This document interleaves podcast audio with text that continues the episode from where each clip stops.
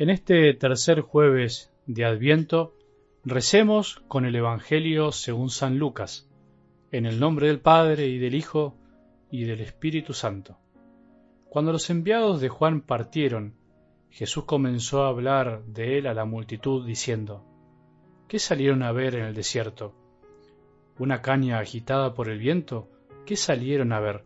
¿Un hombre vestido con refinamiento? Los que llevan suntuosas vestiduras y viven en la opulencia están en los palacios de los reyes. ¿Qué salieron a ver entonces? ¿Un profeta? Les aseguro que sí, y más que un profeta. Él es aquel de quien está escrito, yo envío a mi mensajero delante de ti para prepararte el camino.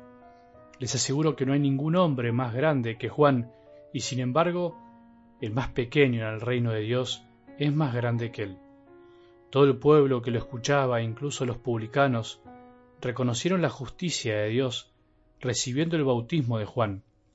Pero los fariseos y los doctores de la ley, al no hacerse bautizar por él, frustraron el designio de Dios para con ellos. Palabra del Señor.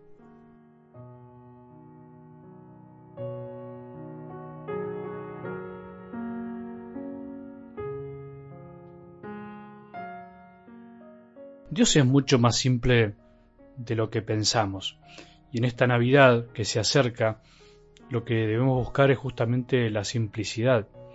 La simplicidad de un Dios que se hizo niño por nosotros, para que justamente aprendamos también a hacernos niños. Y los niños, aunque a medida que van creciendo, van complicando las cosas, en principio o al principio son muy simples. Lo único que necesitan es amor, estar en brazos de su madre o de su padre, alimentarse y vestirse. Pero son simples. Y nosotros con el tiempo nos vamos complicando. Por eso también desde el Evangelio del domingo, que volvimos a recordar ayer, podemos notar esto, que en definitiva lo que pedía Juan el Bautista, lo que pedía para que la gente se convierta, es algo muy simple que sean caritativos, que den de lo que tenían, que sean justos, honestos y que no extorsionen a nadie. Esa era la puerta de entrada para que algún día puedan recibir al Salvador. No podemos recibir a Jesús si no empezamos por lo más básico. Muchas veces en la iglesia o en nuestra vida espiritual nos complicamos las cosas y queremos llegar al último escalón sin haber subido el primero. Y lo primero es lo más básico, lo más humano, la ley natural que hay en nuestro corazón, aprender a compartir, ser justo y honesto y no extorsionar a nadie, contentarnos con lo que tenemos. Eso planteaba Juan. Bueno, volvamos a lo más básico de nuestra vida, seamos sencillos y no querramos ser santos de golpe si en principio no cumplimos lo más mínimo que nos pide el Señor, lo más mínimo que pide cualquier ser humano. Es linda la pregunta de Jesús en algo del Evangelio de hoy. ¿Qué salieron a ver? Sería algo así como decir, ¿qué esperaban? ¿A quién buscaban? ¿Qué buscaban? Si buscaban un profeta, un hombre de Dios, alguien que hable en nombre de Dios, no pretendan encontrarlo en la opulencia, en alguien preocupado por lo exterior, por el refinamiento, por los lujos de este mundo. Y por eso los sencillos finalmente fueron los que encontraron a Juan y fueron los que buscaron y encontraron lo que esperaban, un hombre de Dios. Vieron lo que habían ido a ver, porque no pretendían más que eso. En cambio, los fariseos y doctores de la ley, los que se creían que las sabían todas, los que iban a ver lo que ellos pretendían ver sin abrirse a nada nuevo, los que se adueñaban de las cosas de Dios, bueno, justo esos no se sorprendieron para bien, y era obvio. Por eso, al contrario, se sorprendieron para mal, se sorprendieron para seguir atornillados a su manera de ver las cosas.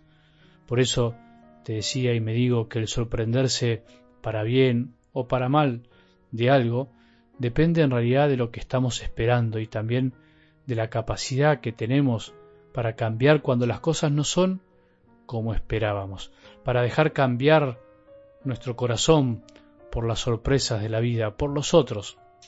El camino es de ida y vuelta, digamos así.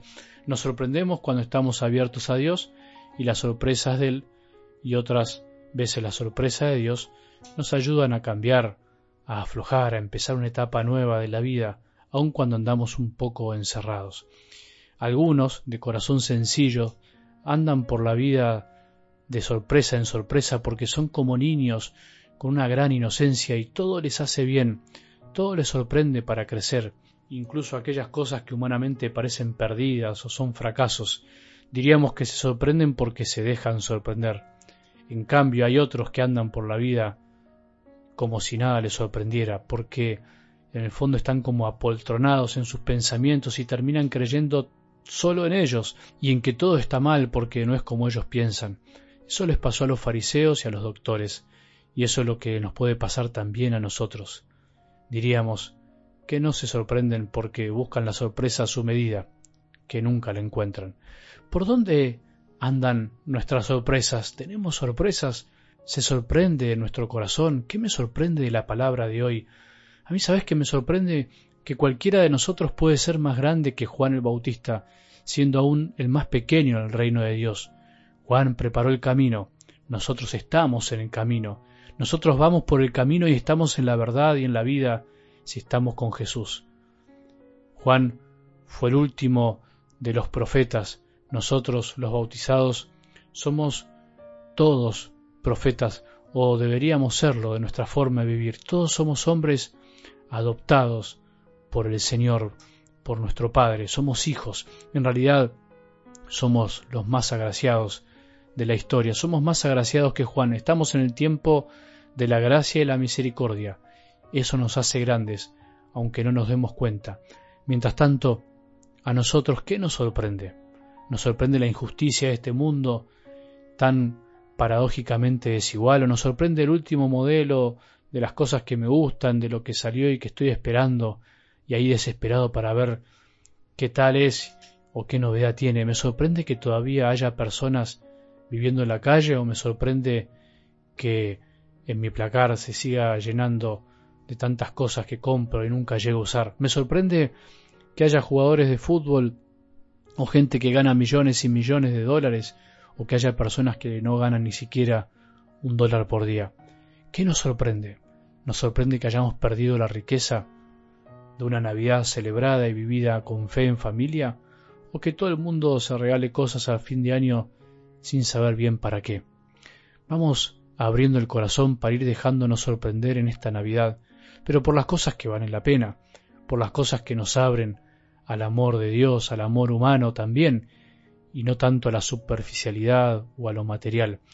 Dejémonos sorprender por Jesús, que no lo encontraremos en la opulencia ni en la superficialidad, sino que lo encontraremos en el silencio y en la sencillez de un pesebre escondido que tengamos un buen día y que la bendición de Dios, que es Padre misericordioso, Hijo y Espíritu Santo, descienda sobre nuestros corazones y permanezca para siempre.